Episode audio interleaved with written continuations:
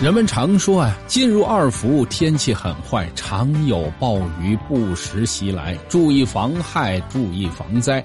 如果真是有了好天气，及时晾好铺盖，然后裹紧脑袋，好好享受暴晒，干什么呀？晒晒脑仁呗。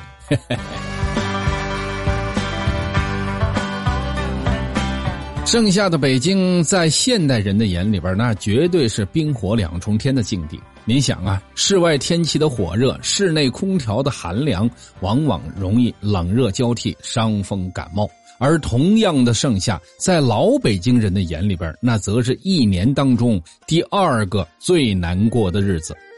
那说到这儿，会有人问：那第一个难过的是什么呢？答案就是冬天前那么这句话呢，主要是说咱老百姓的，因为那个时候老北京的冬天要比现在寒冷很多。所以呢，有很多的小吃呢是用室外的天然冰箱制作而成。您比方说，咱们以前所说的冻海棠啊、冻柿子呀等等，这些东西经得起冻啊，人可真的经不起冻。不那么富裕的老百姓，没有过冬的衣服不说，再加上这饭食不济，有可能啊会饿晕在半路上，最终还会因为冻饿而死，俗称的倒卧。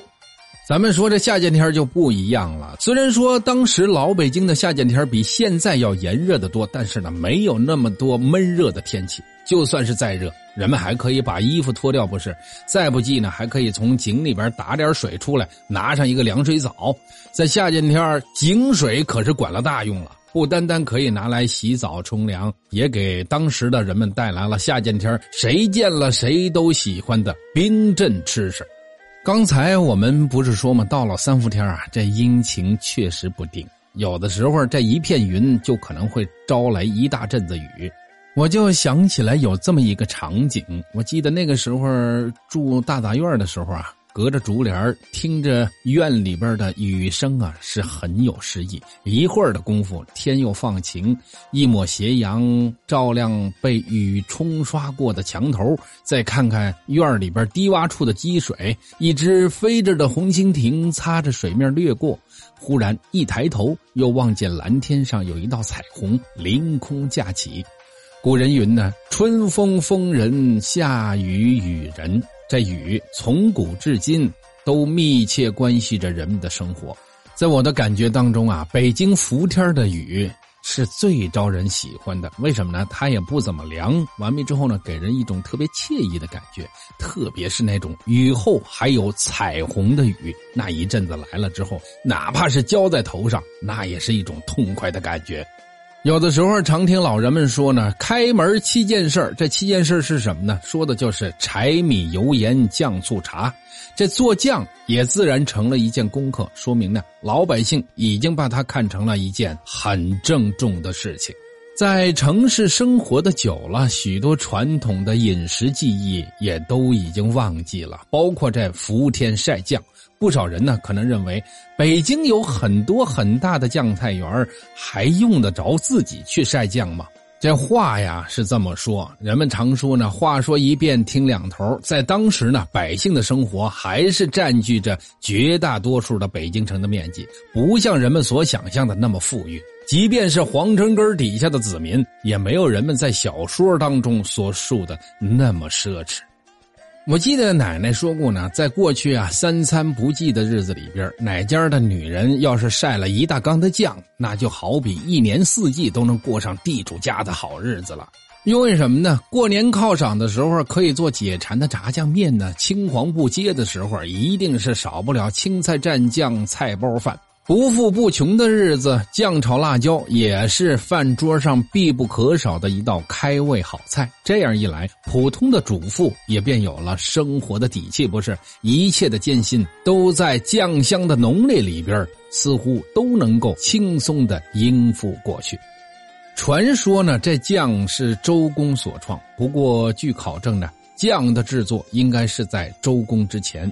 因为在周礼中就有百酱之说，但是呢，这酱并非是作为调料，而是什么呢？配米饭所用的一种重要的食品。在那个时候呢，这酱啊是把这肉研碎了之后，用酿酒的曲子拌匀实了，装进瓮钵，然后呢用黄泥给它封口，放到太阳底下晒过两个七天之后才能够食用的。和我们现在把酱当成调味的概念并不一样。在《说文解字》中这样写道：“酱，海也，从肉有，并有海无不用肉的说法。”到了秦汉时期，才发明了用大豆制酱，这肉酱啊也被逐渐的淘汰。从此，这酱也就成了调味品，像干酱啊、青酱啊。这青酱呢，就是我们所说的酱油，还有豆豉以及腐乳，甚至发展成了中国四大传统发酵豆制品。北京人喜欢吃酱，这一点毋庸置疑。而且呢。北京有许多有名的酱园，像什么六必居啊、桂新斋啊、天元的等等啊，在以前咱们聊过。那么在北京的博物馆里边呢，也收藏了许多老北京的幌子，其中酱园的幌子基本上呢就是一只葫芦上边写着一个大大的福字，这个福呢就是三伏天的福，所以呢北京人把这酱呢也叫做福酱。因为在自然条件下呢，制酱必须是在三伏天大热的时候进行，否则呢，这酱啊，要不然就制不成，要不然呢就会变质。到了这暑伏天呢，不光是北京，甚至于北方的农村都有着晒福酱的传统。俗话说呢，富家一本账，穷家一缸酱。居家过日子没有酱的日子，怎么都显得没滋没味的。在那个物质不是很丰富的年代，乡下郊区的人们多是做面酱居多。这做面酱的主要原料呢，那就是馒头。把蒸好的馒头掰成几瓣，放到缸里边，趁热把这棉被给它捂上。五六天以后呢，这馒头就会发酵，长出来浅灰色的菌毛。到这个时候呢，要勤观察缸里边馒头块发酵的情况。如果说发酵的程度不够，做出来的面酱的味道就会大打折扣。等这缸里边的馒头完全发酵了之后呢，用手掰的时候会抻出来长长的粘丝。这个时候呢，需要把长毛的馒头块赶紧的从缸里边给它取出来，放到笸箩里边呢，搬到阳光底下去晒干。之后呢，再用簸箕把这已经变干的菌毛给它剥出来，然后呢，把这些干透的馒头块放到石碾上压成粉末状。到了暑伏天呢，就把这些粉末放到罐子里边，加上适量的水，搅拌成稠稠的糊状。之后呢，最关键的那就是放盐，这盐一定要放足。俗话说呢，省了盐，酸了酱。这盐如果说放的不足，这面酱就会因为寡淡而变酸。装罐以后呢，为了防止苍蝇啊、树叶啊，还有尘土，还得把这个罐子口上蒙上一块纱布。然后把这面酱罐子搬到屋顶或者窗台上，让太阳暴晒。